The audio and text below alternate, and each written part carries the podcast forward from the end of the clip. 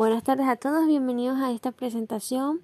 Mi nombre es Ruth Arcos y les voy a hablar un poco sobre lo que es, ha sido la reforma tributaria en Venezuela en el año 2020. Específicamente el 29 de enero del año ya mencionado, la Asamblea Nacional Constituyente de Venezuela aprobó mediante decreto constituyente la reforma parcial del decreto con rango, valor y fuerza de ley de impuesto al valor agregado.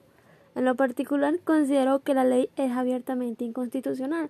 Sin embargo, en la práctica las distintas autoridades aplicarán la ley, tal como el Tribunal Supremo de Justicia ha autorizado en diversas sentencias la aplicación de otras leyes y actos de la Asamblea Nacional Constituyente.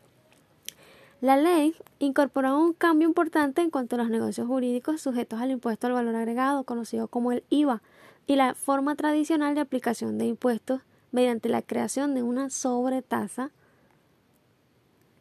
para los casos de venta de bienes y servicios pactados y o pagados en moneda extranjera, criptomonedas o criptoactivos, distintos a los autorizados por el Banco Central de Venezuela, también conocidos como negocios en moneda extranjera. Creemos que el medio de pago autorizado por el Banco Central de Venezuela, el que se refiere esta ley, es la del Petro. Sin embargo, en esencia, la, ley estableció un gravamen a los negocios en moneda extranjera con independencia de si son hechos imponibles sujetos al IVA. El Ejecutivo Nacional deberá establecer la sobretasa mediante decreto y podrá estar comprendida entre el 5 y el 25%. Esta sobretasa de la que se ha hablado aplicará a los negocios en moneda extranjera de carácter territorial sin distinción por el tipo de bien o servicio o monto del, del negocio, cualquiera que sea la enajenación o consumo de bienes y servicios en divisas, estará grabado con la sobretasa.